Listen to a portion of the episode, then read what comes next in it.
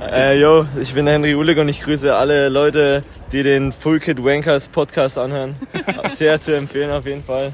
Ihr habt es gehört, so schnell kann es gehen. Henry Ulig vor ein paar Tagen noch das erste Mal in unserem Podcast zu Gast und jetzt werden hier in Frankreich schon die ersten Etappensiege eingefahren. Falls ihr als Rennfahrer was auf euch haltet, solltet ihr vielleicht einfach auch mal vorbeischauen. Und damit herzlich willkommen zu Folge 9 vom Full Kit Wankers, ein Radsport-Podcast.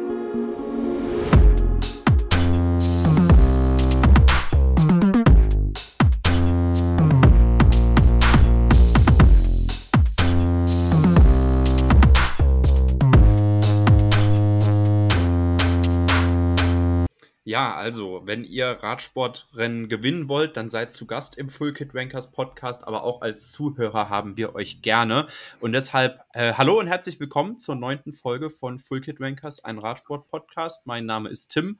Äh, ich mache mal den klassischen Samuel und plug mal direkt mein Instagram-Handle. Das ist nämlich ulrichserben. Und ich begrüße euch ganz herzlich zu dieser Folge. Ich habe drei wunderbare Co-Hosts bei mir und begrüße da zuerst mal den Brian. Hallo. Den lieben Kilian. Hallo. Und die Lena. Guten Tag. Genau, so, ihr habt von uns die letzten Tage ein ordentliches Paket bekommen mit Giro rund um Köln und der Vuelta a Burgos Feminas. Ähm, ja, und heute steigen wir dann nochmal in unser Hauptmetier ein, und zwar den Giro. Ähm, wir haben den dritten Ruhetag hinter uns. Äh, es war äh, die erwarteten beiden harten Stages am Wochenende davor, so wie wir das auch ein bisschen vorausgesehen haben, nur in unterschiedlicher Reihenfolge, ehrlich gesagt. Aber ja, wir sind jetzt in der letzten Giro-Woche angekommen und ich würde sagen, bevor wir lange um den heißen Brei rumreden, gehen wir direkt in Etappe 16 rein von Salo nach Aprica. Es ist eine Etappe mit drei großen Anstiegen und dann hat man noch ein schönes Finish nach kurzer Abfahrt vom Valico di Santa Cristina. Äh, Brian, geh, geh mal in die Etappe rein. Was ist denn so am Anfang passiert? Ähm, es hat sich kurz nach dem Start eine kurze, eine kleinere Ausreißergruppe gebildet in der unter anderem Mark Cavendish dabei war, der sein Ausreißerglück auf einer Bergetappe versucht hat. Wahrscheinlich wollte er einfach nur früher in die Berge reinkommen, vor dem Feld. Und die wurde aber immer weiter vom Feld gejagt und wurde schließlich auch wieder eingeholt. Und am Ende hat sich eine, wieder eine größere Gruppe, wie auf den letzten Bergetappen auch, mit wieder ähnlichen Fahrern wie Ciccone, Martin, Yukafi, Jan Hirt, die waren alle wieder dabei konnten sich absetzen und haben am Ende den Etappensieg dann auch unter sich ausgebracht. Ja, genau. Es war wirklich eine Gruppe mit rang- und klangvollen Namen, wo dann auch äh, ein Simon Yates dabei war, auch noch ein Will Verde dabei war, ein Hugh Carty natürlich. Ähm, Attila Walter hat es auch probiert, ähm, mit ein bisschen Nachzug in diese Gruppe reinzukommen, ist aber zum Leiden vieler Velo-Team, Velo-Games, äh, wie heißt Velo-Games, ne? Velo-Games-Teams Besitzer nochmal rausgeflogen. Ich bin, glaube ich, auch der einzige Radfahr-Fan, der kein Velo-Games spielt oder so.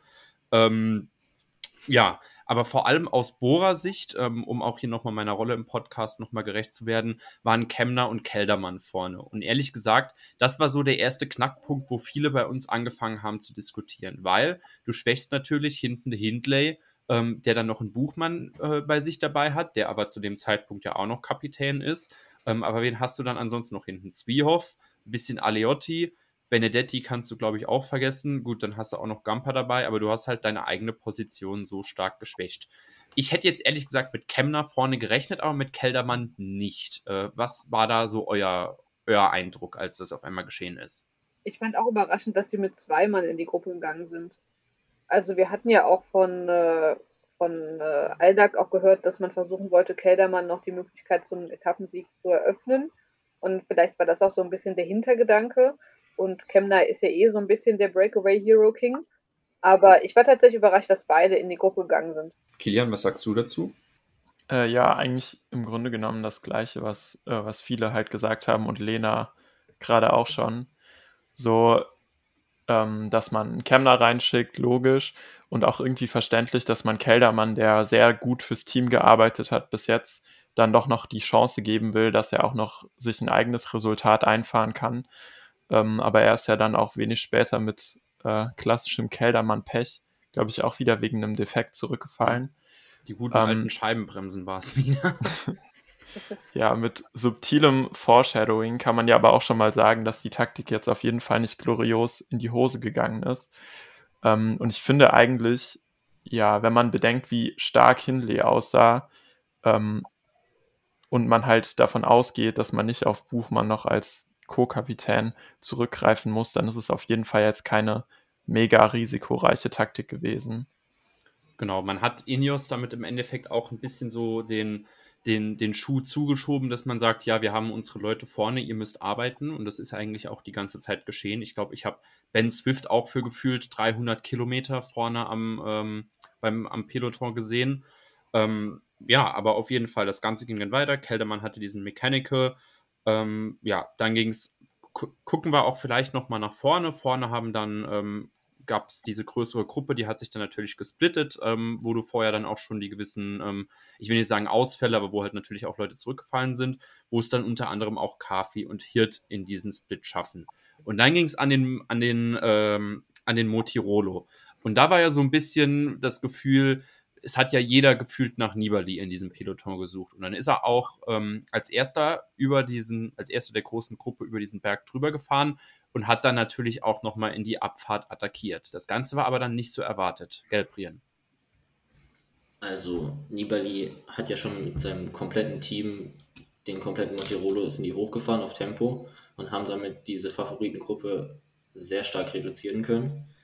Und dann hat er in dieser Abfahrt rein attackiert und nach ein paar Kilometern hat er aber irgendwie wieder rausgenommen, hat sich umgedreht und sie sind dann doch wieder zusammen unten gewesen, außerhalb Pozzo Vivo, der zwischendurch mal gestürzt war auf der Abfahrt.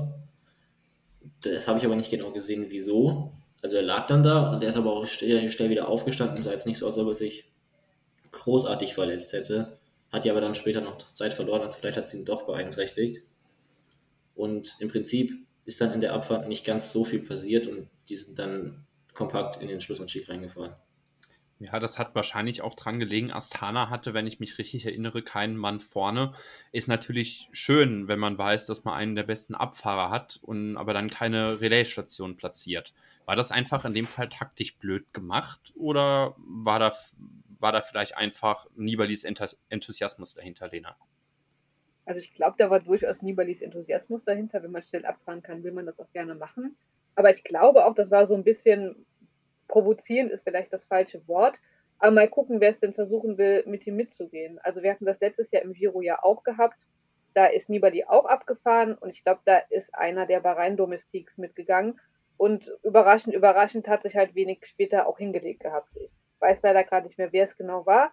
Aber es kann gut sein, dass Nibali sich halt gedacht hat, hm, lass mal gucken.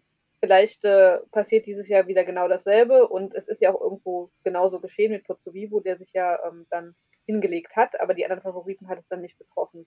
Und es kann halt, also Nibali kann halt gut abfahren. Und wenn deine Stärke die Abfahrt ist, dann probierst du ja auch gerne mal sowas aus. Aber danach kommen ja noch fünf, äh, zwölf Kilometer Tal. Das wäre äh, Selbstmord gewesen, das alleine zu fahren.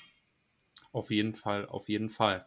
Ähm, damit haben wir da die Favoriten mal noch mal kurz in den Vordergrund gerückt. Schauen wir aber wieder nach vorne zum Rennen. 20 Kilometer vom Ziel attackiert dann nämlich jemand, wo, wo mir persönlich schon wieder einer abgegangen ist, nämlich Lennart Kemner. Und setzt dann wirklich eine sehr, sehr gute Attacke, schafft es sich abzusetzen. Aber ähm, Hirt und Ahrensmann gehen nach und ich hatte irgendwann, hatte ich es mal in unsere Gruppe geschrieben gehabt, dass, dass ich so dieses blöde Gefühl habe, dass, dass Kemner genau das Gegenteil von dem äh, passiert, was er am Ätna gemacht hat, nämlich dass die anderen auf ihn auffahren und dann ähm, ja quasi ihn dann auch nochmal überholen. Und das Ganze ist dann auch nachher passiert, denn Hirt und Ahrensmann sind nachgegangen, haben ihn dann, glaube ich, so bei 10 Kilometern gecatcht. Aber wie ging es denn dann um den Etappensieg aus? Also wir hatten diese Verfolgergruppe aus Kafi, Hirt und Ahrensmann vor allem, weil Werder ist da früher schon ein bisschen rausgefallen. Und daraus hat sich Ahrensmann absetzen können, war dann lange vorne, bis Hirt zu ihm aufgeschlossen hat, an ihm vorbeigefahren ist und dann mit ein paar Sekunden Vorsprung in die letzte Abfahrt reingegangen ist, über die Bergwertung. Und den Vorsprung in der Abfahrt einigermaßen halten konnte er hat ein bisschen was verloren, weil auch in den Kurven nicht ganz so sicher war. Es hat ja auch noch geregnet, ne? Genau, ja. Und er hat es dann mit ein bisschen Vorsprung noch ins Ziel geschafft und Achungsmann kam dann dahinter als Solist als Zweiter. Ja, aber auch die Favoriten, die hatten sich dann nämlich auch in der Zwischenzeit noch Kemner geschnappt und das Ganze dann auch um Platz 3 nochmal unter sich ausgesprintet. Und ich muss ehrlich sagen, für mich hat es im ersten Moment so ausgesehen, wie als hätte Carapaz sich Hindley noch geschnappt, aber dann ähm, anscheinend dann im Foto, finde ich, oder so, war es dann bestätigt. Hindley wurde Dritter und hat sich dann damit nochmal vier Bonussekunden gegenüber Carapaz gesichert. Das heißt, wir gehen dann jetzt in die nächste Etappe rein. Ähm, Carapaz führt die, führt die Wertung ums Maglia Rosa immer noch dran, äh, an, aber Hindley gerade mal drei Sekunden dahinter. Ähm, und was ich nochmal besonders faszinierend fand, war nochmal Joao Almeida, der aus dieser Gruppe mit Carapaz, Hindley und Landa rausgefallen ist, dann so circa 15 Meter hinter denen hinterherfährt, aber dann auf einmal nochmal genau in der gleichen Form wie die ist. Ich weiß nicht, was das ist. Das ist ein Mysterium für mich. Könnt ihr euch das erklären? Also ich finde das ganz kurios. Ich habe zu der Etappe auch nochmal was Interessantes gelesen, weil wir reden ja immer darüber, dass ähm, ab, einem, ab einer bestimmten Steigung auch ähm, sag mal, das, äh, das hinter, hintereinander herfahren, dass der Vorteil da abnimmt. Und ähm, da hat Bert Blocken, also das ist der Chef Aerodynamicist für, für Jumbo Visma ähm, von der TU Löwen, glaube ich, auch ein Paper mit, äh, mit einem Herrn, Herrn oder Frau Drünen, ich weiß leider nicht, wer es ist, 2021 veröffentlicht. Und darüber hat ähm, Jamie Langley auf Twitter nochmal getwittert. Und es ist ganz spannend. Also Carapaz hat ja ähm, von den dreien in der Verfolgung am wenigsten eigentlich vorne gearbeitet. Das war ja größtenteils Landa und auch ein bisschen Hinley. Und ähm, tatsächlich hat Carapaz damit enorm viel Kraft gespart. Also wirklich wesentlich mehr, als ich mir gedacht hatte. Also das, ich habe es hier gerade offen und ähm, also falls sich das jemand äh, mal durchlesen will, das Paper ist auch verlinkt. Das ist ähm, Jamie Langley 1 auf Twitter. Sehr, sehr interessant. Und in dem Kontext finde ich halt, Almeidas Almeidan halt nochmal viel verrückter. Also ja, der ist Zeitfahrer und der fährt halt dann seinen Stiefel durch, aber das muss den so enorm viel Kraft kosten. Also wirklich so enorm viel Kraft kosten. Also es funktioniert ja für ihn, er bleibt ja irgendwie dann doch immer wieder dran und verliert nicht viel. Aber ich finde das tatsächlich sehr kurios und dann halt mit seinen Abfahrfähigkeiten kombiniert dann auch irgendwo schade. Also wenn der richtig gut abfahren irgendwann mal kann, dann kann ich mir vorstellen, dass es auch noch viel besser funktioniert, weil dann der Abfahrt in solchen Etappen immer wieder besser wiederkommt. Aber so muss der einfach immer so viel Kraft investieren. Ich finde das sehr, sehr interessant. Naja, immerhin hat er beim Abfahren immer die Jacke zu. Das ist ja, das gehört ja auch noch dazu. Nee, aber das, ähm, das Paper, das finde ich tatsächlich sehr interessant. Ich glaube, den Tweet, den packen wir euch nachher auch mal in die Show Notes. Dann könnt ihr euch das Ganze gerne mal. Wir können auch direkt das Paper verlinken. Also das kann man sich ja. frei downloaden. Das ist jetzt nicht hinter irgendeiner Sperre oder so. Das ist auch ein akademisches Paper, also jetzt nicht irgendwie, was jemand hobbymäßig mal ausgerechnet hat. Und ähm, Bert Blocken hat generell sehr interessante Sachen zu aerodynamischen Gegebenheiten im Radsport. Also, Full Kit Wankers, der Radwissenschaftssport-Podcast auch ab jetzt. genau, so, dann würde ich sagen, gibt es noch irgendwas Wichtiges, was wir zu dieser Etappe vergessen haben? Ah ja, Hirt hat äh, ordentlich Zeit im GC gut gemacht. Stimmt. Neben seinem äh, Etappenerfolg. Und hat sich da ein bisschen äh, nach vorne geschraubt nach Art eines Guillaume Martin. ich möchte nicht weiter drüber reden. Ja, Martin war ja, glaube ich, auch in der Gruppe vorne mit dabei. Ich muss ehrlich sagen, ich weiß nicht, wo der reingekommen ist. Ich habe jetzt natürlich ja. auch äh, First Cycle ja, also zugemacht, weil ich blöd bin. Offen. Der, kam, der hat 19 Minuten in der Tat in dieser Etappe verloren. Also das ähm, war wirklich jetzt nicht mehr so schön. Und äh, der ist dann letztlich bei, Moment, ah, ich bin in der falschen Etappe, kein Wunder, dass ich also der hat 19 Minuten bekommen und der ist dann auf Platz 27 reingekommen mit Kron Baumann. Und äh, ein AG-Dessert-Fahrer war in der Tat äh, vorne. Ähm, Michael Chirel, der hat es in der Tat noch besser geschafft, ähm, war, ich glaube, der beste Franzose an dem Tag äh, auf diesem Berg. Dann Props an AG Dessert. Aber ja, das war, äh, das war alles nicht so gut. Aber tatsächlich, ich glaube, das haben wir auch noch nicht erwähnt, äh, Rekorde wurden gebrochen in dieser Etappe. Vielleicht macht der Tourfunk da auch noch äh, eine interessante Analyse drüber. Nicht outcallen. ja, nur wenn es Kemner war. In der Tat wurden ähm, Kletterrekorde gebrochen ähm, von äh, Pantani in dieser Etappe. Also es war eine sehr, sehr, sehr anstrengende Etappe. Auf jeden Fall, auf jeden Fall. Was wir auch dann noch neben diesen Rekorden gelernt haben, ist, dass es jetzt anscheinend auch Personenwechsel zwischen den Fahrern gibt. Jan Hirt macht einen auf Guillaume Martin und Guillaume Martin macht einen auf Simon Yates. Sehr interessant. Gut, ich würde sagen, damit haben wir ein schönes Schleifchen um die Etappe Nummer 16 gepackt und wir bewegen uns weiter nach vorne zu Etappe 17 von Ponte di Legno nach Lavarone. Ähm, und im Endeffekt war der Anfang ja wieder ganz gleich, oder Brian? Äh, ja, ziemlich, außer dass es halt von Anfang an hochging. Also es ging ja mit so einem Anstieg los. Da hat sich dann relativ schnell eine Fünfergruppe oder so abgesetzt mit Yukafi und auch Felix Gall. Ähm, Uh, er lebt noch. Felix Gall lebt noch. die dann von einer größeren Gruppe mit Jan Hirt und Rein Tarami wieder aufgefahren wurden und dann waren es 22 Fahrer vorne. Da hat unter anderem Trek das Tempo gemacht, wegen Chicone, der jeden Tag versucht, ins Bergtrikot zu fahren, aber dann zu schlecht ist und wieder aus der Spitzengruppe rausfällt, seit er seinen Etappensieg geholt hat. Und aus dieser Gruppe sind dann immer mehr Leute rausgefallen im weiteren Verlauf der Etappe, bis am Ende nur noch so eine kleinere Gruppe um Van der Poel, Jan Hirt, Guillaume Martin, Kafi und Van Seebenand übrig geblieben ist, die dann den Etappensieg unter sich ausgemacht haben. Ja, Van der Poel vorne ganz, ganz weird. Ähm, also, oder wie ich ihn ja genannt habe, Wout Van der Poel ähm, vorne mit dabei. Hat dann, glaube ich, versucht, seinen Wout van Art Etappen, also äh, Mountain-Etappensieg reinzuholen. Um mal ein bisschen zu spoilern, ist nichts draus geworden. Aber genau, ja, du hattest dann halt diese größere Gruppe ähm, und auch, das war zwischendrin auch nochmal unterteilt in ein paar Ausreißer, eine Chase Group. Ähm, aber genau, Lehmreise und MVDP sind dann, glaube ich, kurz vom Ziel auch nochmal gegangen. Und einer, der den Ganzen dann nachgegangen ist, ist Buitrago von Bahrain Victorious. Ähm, wie ist es denn dann quasi aufs Ziel zugelaufen, Brian? Also dahinter haben sich in der, aus der Verfolgergruppe von Van der Poel Lehmreise, die als erste in diesen Schlussanstieg reingefahren sind, haben sich Kafi und Buitrago so als stärkste herausgestellt. Auch Ian Hit war auch wieder dabei. Und Buitrago ist von den anderen beiden weggefahren und hat dann pro Kilometer immer weiter aufgeholt auf das Führungsduo von Leimreise und Van der Poel, die im Prinzip eigentlich nicht als Duo, sondern alleine gefahren sind. Zuerst war Van der Poel vorne, dann hat Lehmreise ihn irgendwann überholt.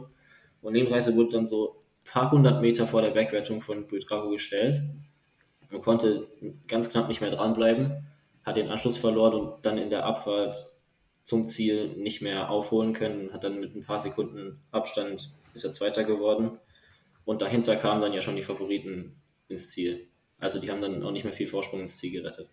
Genau, du hattest aber unter diesen Favoriten noch mal ein bisschen kleine Abstände dazwischen. Also Hindley hat, glaube ich, auch noch einmal versucht zu attackieren.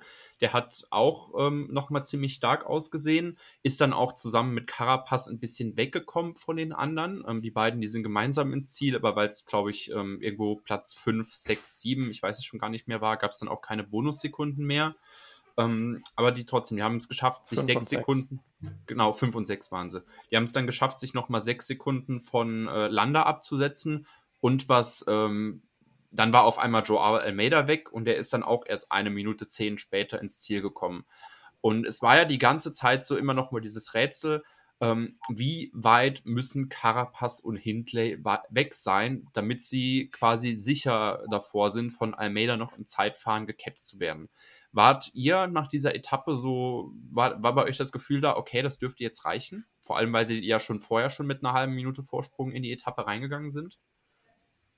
Für mich definitiv ja. Also das letzte Zeitfahren ist ja auch kein klassisch flaches Zeitfahren, sondern da geht es auch nochmal den Berg hoch, was ja auch nochmal so ein Vorteil ist ähm, für Hindley und für Carapaz.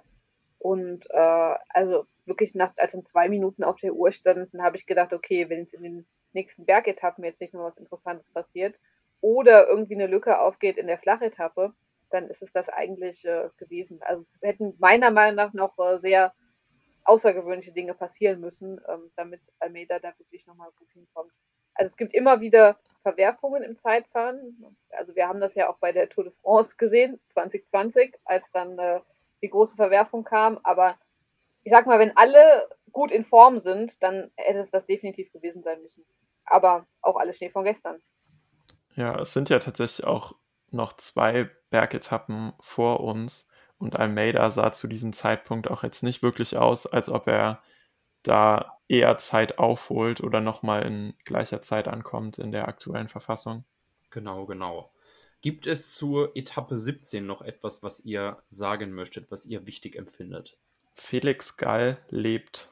Felix Gallet. Als wie viel da ist er denn eigentlich ins Ziel gekommen? Als Elfter. Als Drei Elfter. Ah, ich finde es echt Also es ist schon wirklich ein schwacher Giro von Agé Dessert und das war jetzt eine der Etappen, wo er zumindest aus der Ausreißergruppe konkurrenzfähig aussah und dass es dann halt nicht mal dafür Top 10 reicht, ist schon echt traurig. Aber ich habe ein gutes Gefühl für morgen tatsächlich. Morgen wird die komische Champoussin Vuelta Etappensieg-Etappe, glaube ich. Wirklich? Bist du dir da so sicher? Ja. Okay. Wer soll sonst gewinnen? Kemner oder was? Ja, natürlich. So, äh, hallo. nee, ich möchte aber tatsächlich nochmal einen Blick ins GC werfen. Ähm, da hast du nämlich Carapaz äh, und Hindley drei Sekunden auseinander. Das Ganze kennen wir. Ähm, Landa hat sich dann auf Platz 3 vorgespült, ist eine Minute fünf hinter denen. Dann Almeida, Nibali, ähm, der mich immer noch, das ist so komplett undercover, ähm, dass die Leute denken, ah ja, der ist ja eigentlich weit genug weg, aber dann ist der, ich meine, gut, sagen wir so, er ist 5, 48 hinter Carapaz, aber trotzdem, das, das ist immer noch Platz 5 der Gesamtwertung, was ich ziemlich hart finde oder, oder ziemlich gut finde. Ähm, dann hast du einen Pil äh, Pello Bilbao auf 6,19. Minute später dann Jan Hirt, der sich an, bei dieser Etappe wieder zwei Plätze nach vorne geschoben hat.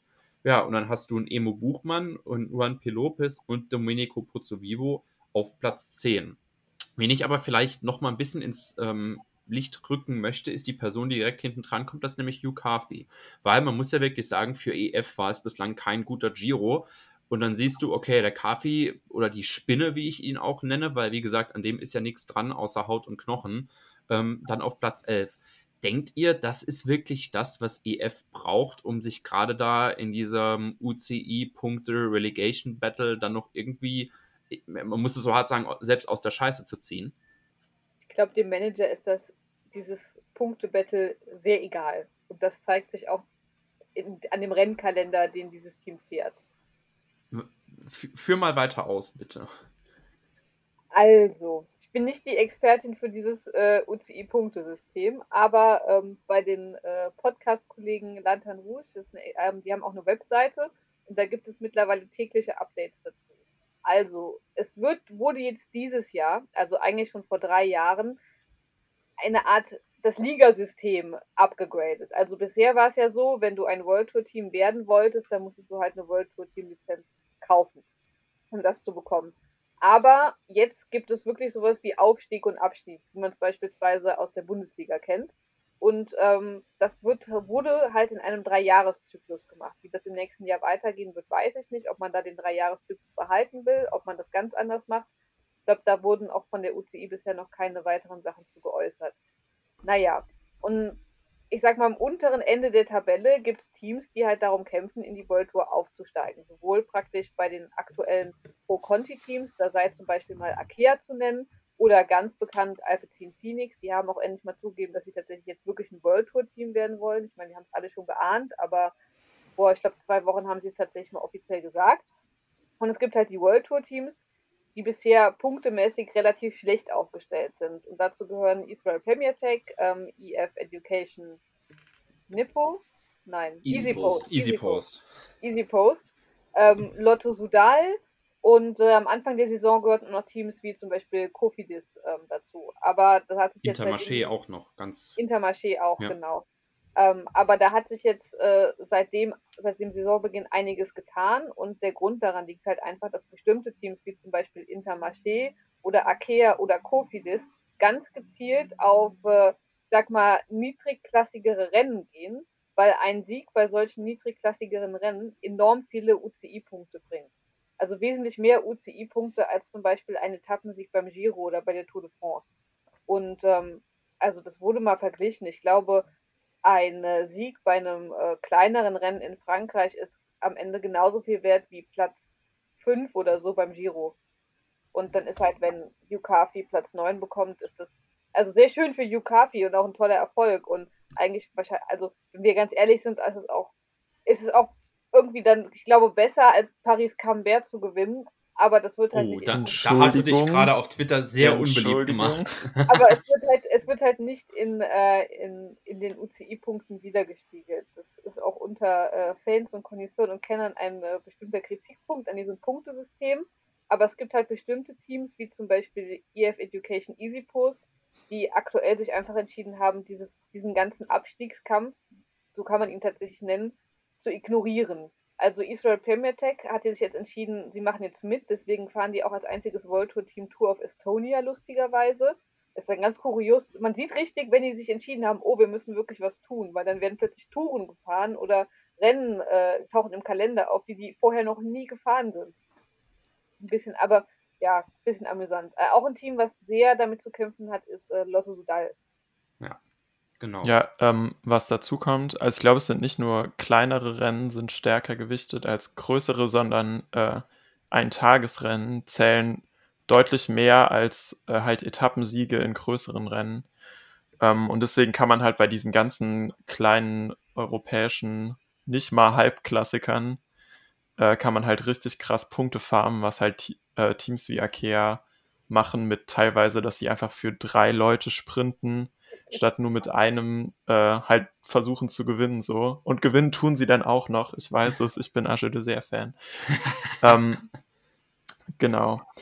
Ähm, aber da sieht man halt, äh, wie gesagt, am Rennprogramm, wer sich auf diesen Kampf einlässt und ähm, wer halt nicht. Und das Estonia-Team ist, glaube ich, Bike Exchange, aber ich bin auch nicht hundertprozentig okay. sicher. Ja. Dann, dann war es Bike Exchange. Ich, äh, aber auch blaues Trikot. Also, wenn ihr, wenn ihr auf Twitter irgendjemand nerven wollt, dann slidet mal Jonathan Wouters in die DMs und schickt ihm einfach nur die aktuelle äh, UCI-Punktetabelle. Und Gut, dann ähm, ja, bevor hier weiter über Paris-Camembert gelästert wird und wir uns mit den, dem nächsten Shitstorm überziehen müssen, äh, würde ich sagen, gehen wir einfach mal weiter zur heutigen Etappe. Ganz kurz ähm, noch? Ja. Können wir noch kurz, also Wout Pools, ich frage mich, was mit dem passiert ist, weil der war oft in diesen Ausreisergruppen, wo er in der zweiten Woche vor allem noch dabei war, war er gefühlt einer der schlechtesten Bergfahrer. Und dann kommt auf einmal die 16. und 17. Etappe und der ist mit Carapaz und Hindley und Landa den Berg hochgefahren als Helfer. Vor Bilbao, der wahrscheinlich hat er sich gedacht, er muss Bilbao als Helfer ablösen, weil der Landa am Tag davor noch abgeräumt hat. Aber schön Bowling gespielt.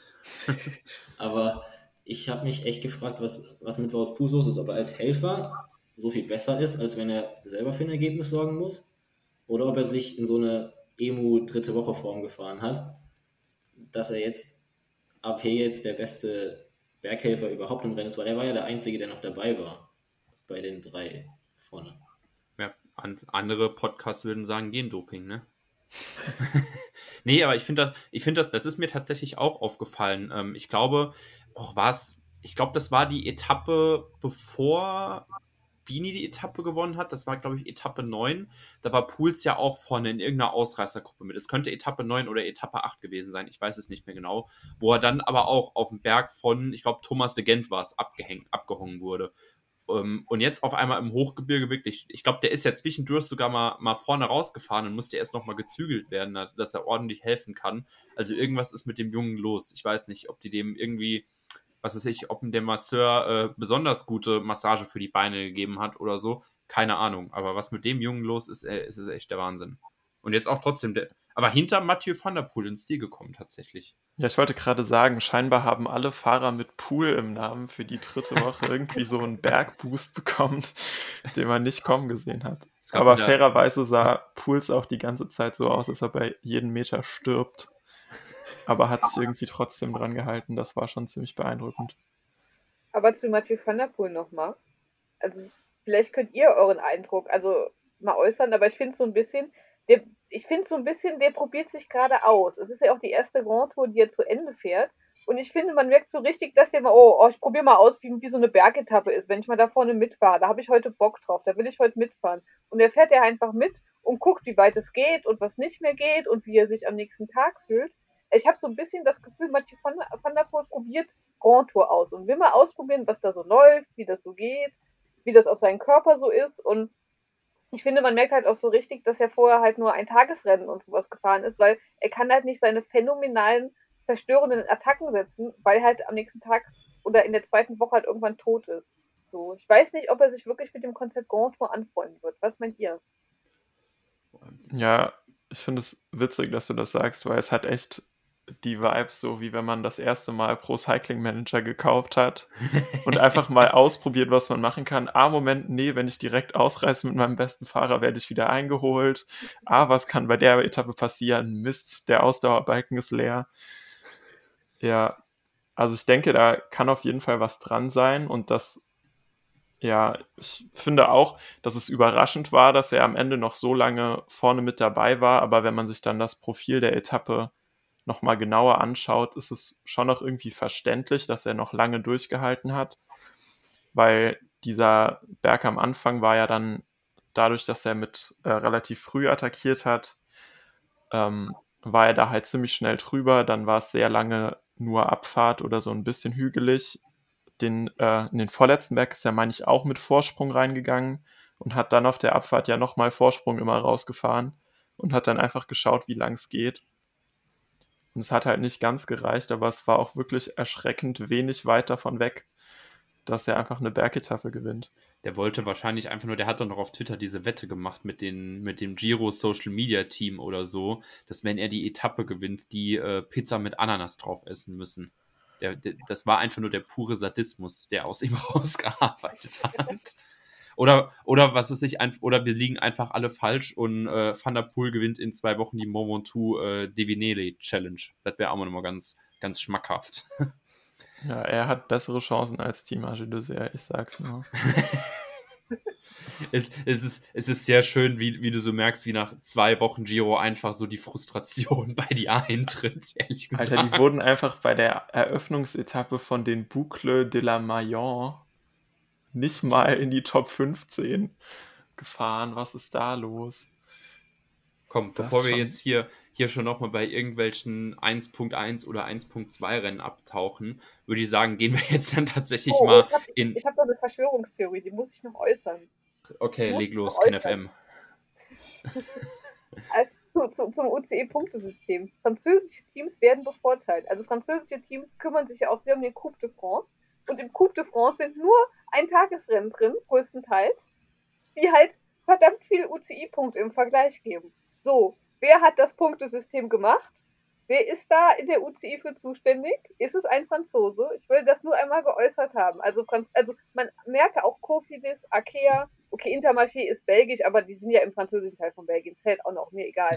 Französische Teams werden bevorteilt. Also, ich finde es gut, ne, aber muss gesagt werden. Also, schreibt dann eure Briefe bitte an die UCI ähm, in der Schweiz. Ich glaube, bei der Tour de Romandie sind die doch sogar vor denen ihren äh, Headquarters vorbeigefahren, also müsstet ihr die Adresse auch nochmal ganz easy raussuchen können. Ähm, setzt dann gerne auch ins CC ähm, äh, Full Kit Wankers, der Investigativ-Radsport-Podcast. So, ich versuche es dann jetzt zum dritten Mal, Etappe 18. Also, der kleine, die kleine Atempause äh, zwischen dem ganzen Bergzirkus, den wir da haben. Es ging von Borgerwald Sugane, ähm, ich bin mir sehr sicher, dass ich das falsch ausgesprochen habe, nach Treviso rüber. Und ja, der Tag hat schon mal, ich würde sagen, interessant angefangen. Leider für einen Ta Fahrer sehr schlecht. Ähm, es kam nämlich raus, ähm, Almeida hat The Rona, hat Corona. Äh, ja, damit hat sich dann, glaube ich, auch die Frage, ob Almeida noch GC-Champion beim Zeitfahren werden kann, relativ schnell erledigt. Was ich nur sehr interessant fand, dass es wirklich anscheinend nur ihn erwischt hat und keine anderen UAE-Fahrer. Was denkt ihr, wie kann das sein? Ja, ich meine, seine Teamkollegen haben sich ja schon den ganzen Giro an den wichtigen Punkten relativ weit von ihm ferngehalten. Von daher finde ich das jetzt eigentlich nicht so überraschend. Ähm, aber ja, ich glaube, es ist manchmal auch einfach wirklich, blickst du nicht durch, wie sich das spreadet. Und vielleicht sehen wir ja in den nächsten Tagen dann doch noch positive Fälle. Aber erstmal gut, also schade für ihn. Aber erstmal gut, dass es ja nur einen dann erwischt hat. Genau, deshalb, das war so die erste große News des Tages. Ähm, ja, das war dann aber, glaube ich, auch erstmal das Interessanteste am Tag, weil jeder hat eigentlich erwartet, okay, das wird eine ganz normale Sprint-Etappe und dann ging eine kleine Gruppe raus. Und da waren drin Affini, Gaburu, Quad und The Bond. Aber Brian, die haben es tatsächlich relativ weit geschafft, ne? Ja, also ich habe auch schon am Start der Etappe, ich habe damit gerechnet, dass es mehr Teams versuchen, in die Ausreißergruppe zu kommen, weil die Sprintteams nicht mehr alle vom Anfang noch alle Sprintteams sind. Und so Teams wie Bahrain für Bauhaus oder so, die werden jetzt ja nicht nachfahren, weil die sich für die Berge schonen. Und das haben auch viele versucht. Es haben aber Quickstep und FDG haben es ziemlich alles klein gehalten. Sie haben versucht, dass keine große Gruppe weggeht, sind nahezu jedem größeren World Tour Team hinterhergefahren, das attackiert hat. Und dann hat es mich verwundert, dass sie ausgerechnet Affini als Zeitfahrer und De Bond wegfahren lassen haben, weil die beiden ja schon ziemlich tempofest sind. Das hat sich dann auch als Fehler herausgestellt. Aber im Prinzip hatten sie ihr Ziel erreicht mit, es waren nur vier Fahrer vorne. Sie haben eine kleinere Gruppe zum Kontrollieren gehabt und das haben sie auch die meiste Zeit geschafft. Bis dann dieser Anstieg kam und sich das Feld geteilt hat. Warum auch immer sich das Feld geteilt hat, ich habe es nicht gesehen. Ich weiß nicht, ob es einer von euch mitbekommen hat. Nee, ich glaube, selbst Rai hat das, glaube ich, nicht gesehen. also Rai, Rai das, das, das ist, glaube ich, auch nochmal ein Fazit, das wir aus diesem Giro ziehen können. Ähm, Rai hat keine Ahnung, was sie tun. genau, aber wie ging es weiter? Ja, genau, das Feld hat sich geteilt. Dahinter waren einige Helfer haben dadurch dann gefehlt. Es hat äh, Juan Pedro Lopez erwischt, der mit dem kompletten Track-Team hinterhergefahren ist, aber das Loch nicht mehr schließen konnte. Und am Ende konnten FDJ, DSM und Quickstep für ihre Sprinter das Loch nicht mehr schließen und die Ausreißergruppe hat gewonnen. Genau, es gab dann einen kleinen Sprint, den dann Dries de Bond für sich entschieden hat. Auch nochmal eine schöne Geschichte. Der hat ja 2014 auch einen richtig, richtig schlimmen Crash gehabt, wo man auch richtig Sorgen um ihn hatte. Und jetzt, acht Jahre später, gewinnt er dann nochmal eine Giro-Etappe. Ähm, es gab auch noch einen anderen kurzen Schockmoment. Und zwar auf einmal äh, zeigt die Kamera, dass Jay Hindley aus dem Feld rausgefallen ist. Und weil Reimer wieder am Werk war, hat keiner gewusst, was abgegangen ist. Der hatte dann aber ähm, noch einen Defekt gehabt, ist dann auch auf dem Ersatzrad ins Ziel gekommen. Glücklicherweise für alle Bora-Fans und für mein Herz ähm, war es aber innerhalb der drei Kilometer ähm, Grenze, dass er dann auch nachher mit derselben Zeit wie die erste große Gruppe gewertet wurde, wo ja dann auch Carapaz drin war. Deshalb ähm, würde ich sagen, ähm, ansonsten, ich glaube, zur Etappe ist eigentlich viel gesagt, außer halt mal wieder, dass die großen Sprinterteams, da musst du dich aber wirklich als, als Sprinter doch verarscht fühlen. Wenn du über diese ganzen Berge dich, dich die Wochen drüber quälst und dann verkackt es dein Team einfach noch für dich die letzte Sprint-Etappe nochmal ordentlich zu fahren. Was denkst du, Lena? Wie sehr wird Kevin dich da heute den anderen den Arsch hauen? Ja, ich glaube, der wird relativ unzufrieden sein. Also alle Sprinterteams werden relativ unzufrieden sein. Vor allem, weil man am Ende ja nochmal relativ viel investiert hat, um es dann doch zuzufahren und es dann doch nicht funktioniert hat. Wobei man da wirklich sagen muss, dass die erste Gruppe sehr gut zusammengearbeitet hat. Man sieht es ja sonst häufig, dass die Ausreißer schon drei Kilometer vom Ziel seelisch, moralisch und innerlich aufgegeben haben und sich dann nach und nach irgendwie zurückfallen und nur darauf warten, vom Piloton eingeholt zu werden. Aber diese drei, die haben einfach zusammengearbeitet bis 800 Meter vor dem Ziel und erst da gingen die Spielchen los. Und ähm, da hat man auch einfach noch genug Zeit für Spielchen. Und ja, also wirklich sehr gut gemacht, top gemacht. Und Dries de Bon hat auch seinen äh, Kollegen in dieser Ausreißergruppe auch gedankt. Also hat gesagt, das war nicht nur mein Sieg, sondern das konnte nur so funktionieren, weil wir alle drei so gut zusammengearbeitet haben. Auf jeden Fall, auf jeden Fall. Was ich nur sehr interessant fand, ist, dass ähm, DSM mit Dainese diesen Sprint der ersten große Gruppe, der ersten größeren Gruppe oder des ersten Teils des Pelotons gewinnt, ähm, sie aber dann Ahrensmann im zweiten Teil des, äh, des Pelotons dann noch da versauern lassen, weil der hätte sich nämlich heute auch noch mal im Kampf ums weiße Trikot schön weit an Lopez noch mal ranrobben können, aber ja, ne, das ehemals deutsche Team nun unter niederländischer Lizenz DSM hat da auch mal wieder eine Masterclass rausgehauen. Gibt es noch irgendwas zu Folge 18 oder zu Folge, was laber ich denn schon wieder, Etappe 18, was ihr noch sagen möchtet? Wenn jemand noch das Israel-Bashing wieder machen will. Ach, also, es, ist, es ist wieder an der Zeit. also dieses Team, haben wir ja gesagt, es besteht nur aus Leuten für Sprints. Jetzt ist Nizolo raus, dann wollten sie für Zabel fahren. Also, und dann ist dieses ganze Team, außer Alessandro De Marchi, der war noch vorne, ist in dem zweiten Teil von diesem Peloton und fährt aber einfach nur hinter Dreck her und hilft nicht bei der Führungsarbeit, macht nichts, um noch irgendwie nach vorne zu kommen und um, um vielleicht ein Ergebnis einfahren zu können, was man sich ja einreden könnte. Aber nein, dieses ganze Team verpasst diese erste Teil vom Feld und dann sind sie wieder. Demarki war, glaube ich, so der ziemlich letzte aus der ersten Gruppe, die da ins Ziel kam. Und damit haben sie wieder weder Punkte, noch ein gutes Ergebnis, noch so ein Erfolgserlebnis, was sie noch mit rausnehmen können. Und jetzt müssen sie wieder auf Brenkel und Dowsett wahrscheinlich im letzten Zeitfahren hoffen oder so, wo es auch nicht so viel Hoffnung gibt. Ich verstehe es nicht wirklich. Ja, ich weiß nicht, ich habe den äh, Anfang der Etappe nicht sehen können, aber dass man auch nicht versucht, irgendwie Dowsett in dieser Spitzengruppe zum Beispiel mal unterzubringen oder einfach irgendeine Alternativlösung mal sucht, außer im Sprint auf die Fresse zu kriegen, was ja wirklich relativ häufig passiert, finde ich schon krass. Aber wie gesagt, ich habe den Anfang nicht gesehen, aber ich denke, einige Teams hätten gut dran getan, zumindest zu probieren, auch mit vorne dabei zu sein, weil ich kann mich noch erinnern, so eine Etappe wie heute gab es zumindest vor zwei, drei Jahren die, wo Nico Dance vorne mit dabei war und dann am Ende äh, Chima gewonnen hat. Also es ist ja nicht unmöglich, dass sowas bei so letzten Sprint-Etappen von Grand Tours passiert. Irgendwas also, Chaotisches. Also, also irgendein Israel-Facher hat es am Anfang probiert. Ich glaube, es war Dowsett.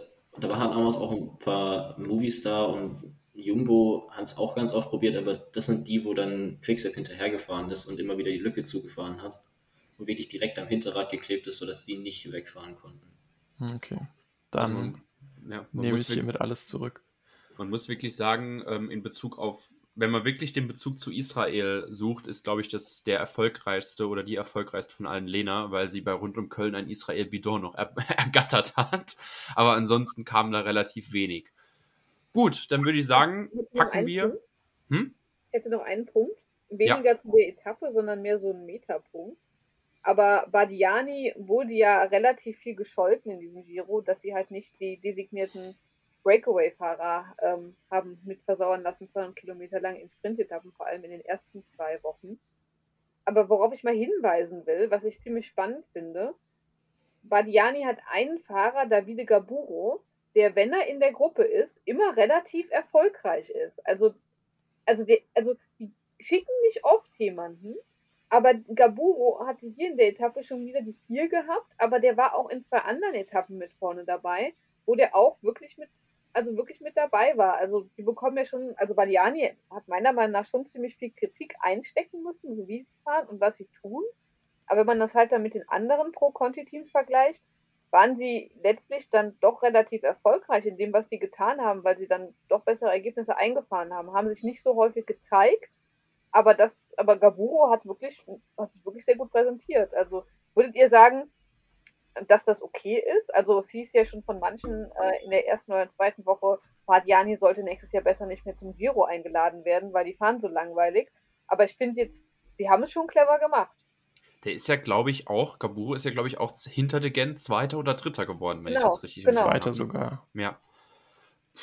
Boah, gute Frage, muss ich sagen. Ich meine, du hast ja gemerkt, dass dann halt ähm, nach den ersten Etappen oder als dann halt einige GC-Contender raus waren, gerade zum Beispiel Jumbo viel ins, ähm, ins Break gegangen ist. Deshalb, ich weiß nicht, also wenn ich an diese eine Etappe denke, wo Diego Rosa alleine vorne für gefühlt 6000 Kilometer das Break alleine gemacht hat, nur um dann am Ende nochmal elendig gefangen zu werden, ähm, finde ich, ja, hätte man sich schon mehr erwarten können, aber das ist ja auch ein Team, gut, die suchen dann halt vielleicht nicht das Geld, ähm, was du in den Zwischensprintwertungen bekommst, sondern mal so ein zweiter Platz auf der Etappe, der bringt einem dann vielleicht halt auch nochmal mehr, aber ich weiß nicht, es ist ja so die gleiche Debatte, die auch so ein bisschen darum geht, dass Uno X ja äh, eigentlich die Wildcard bei der Tour viel mehr verdient hätte, weil die ja im letzten Jahr so aggressiv gefahren sind. Ich muss jetzt ganz ehrlich sein, dieses Jahr habe ich die in den Rennen auch noch nicht so gesehen. Deshalb, das hat sich ja eigentlich dann in dem Sinne auch schon mal erledigt. Ich finde das immer,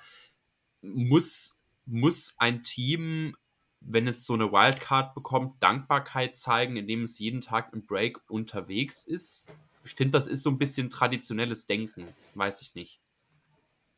Ja, ich weiß nicht. Ich finde, es machen halt häufig gerade die Teams, die nicht so große Chancen auf Erfolg haben, die halt einfach versuchen, durch krasse Präsenz irgendwie ihre Anwesenheit zu rechtfertigen.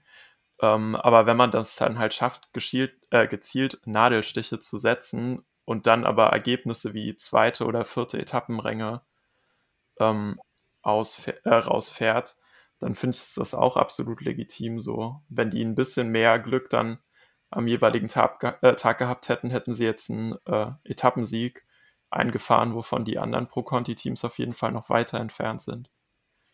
Wisst ihr was? Ich würde sagen, wir verlegen diese Diskussion einfach auf Twitter.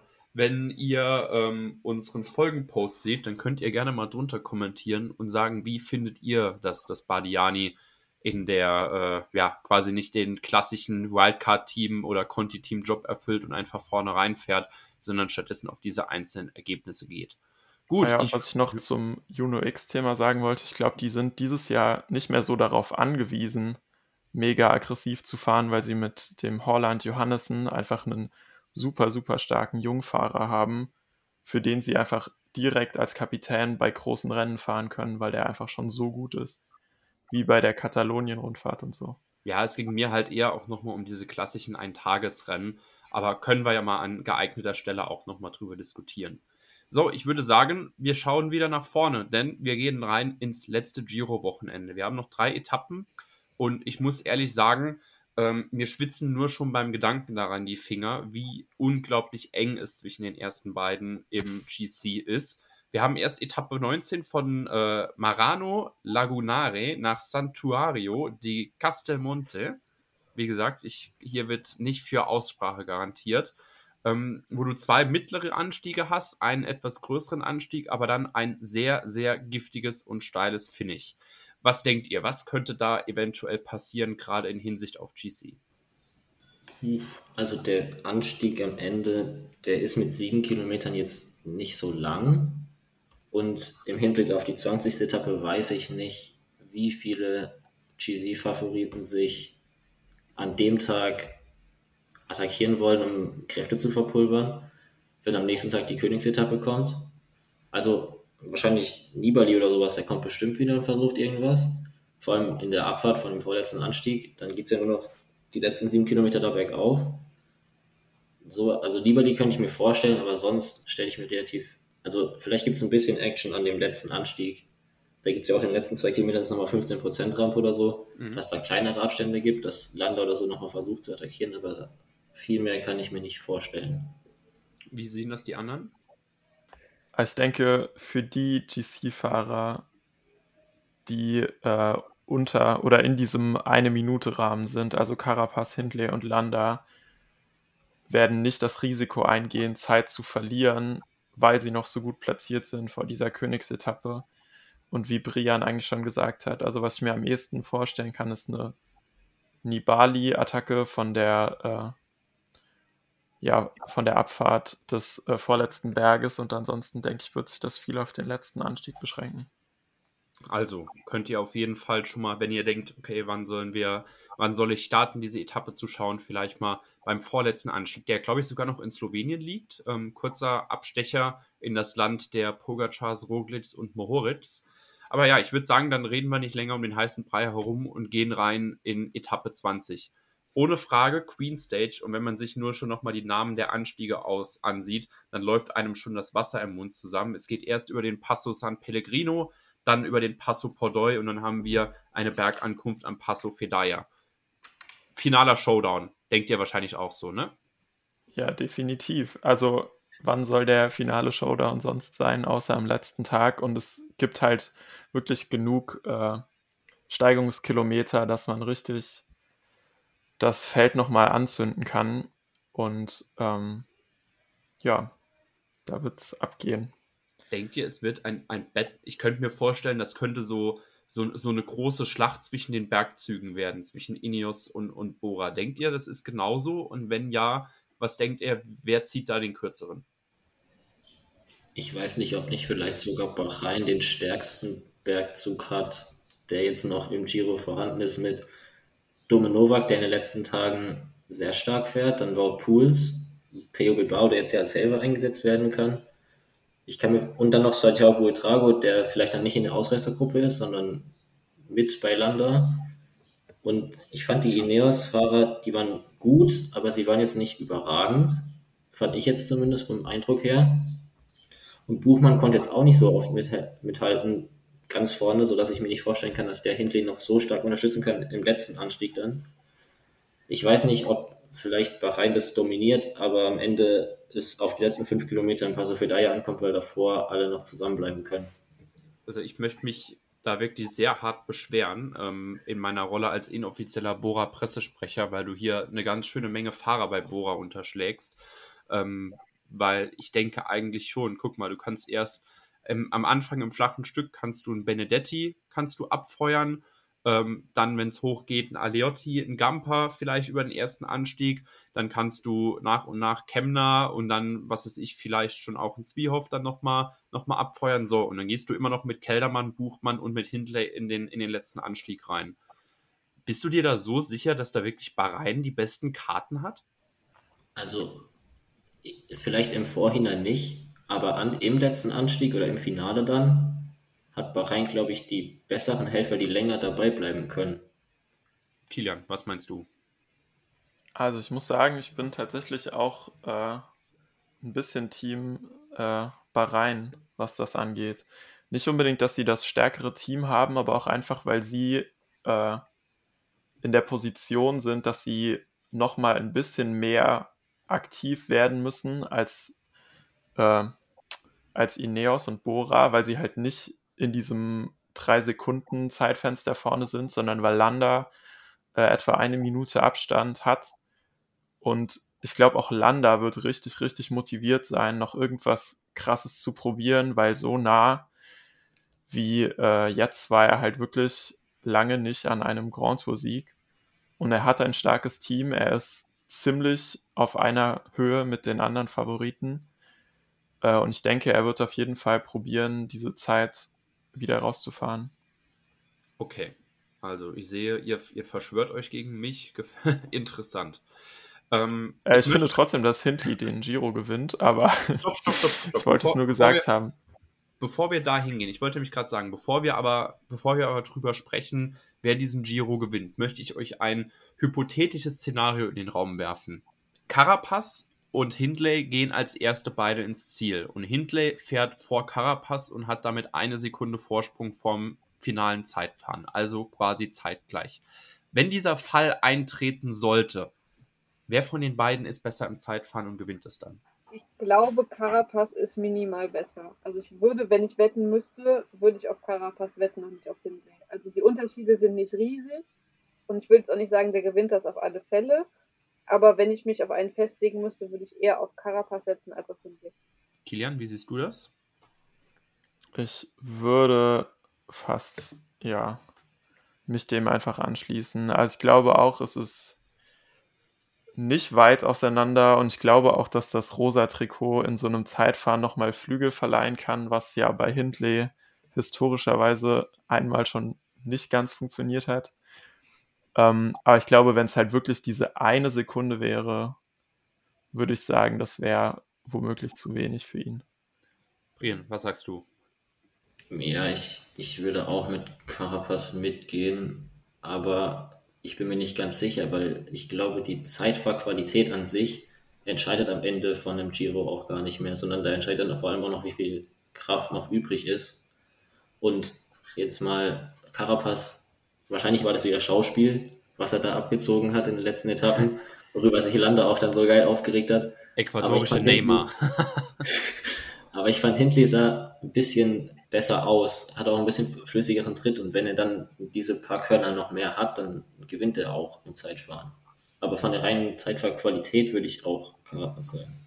Okay, alles klar. Dann kommt jetzt die allentscheidende Frage. Wer gewinnt den Giro? Lena.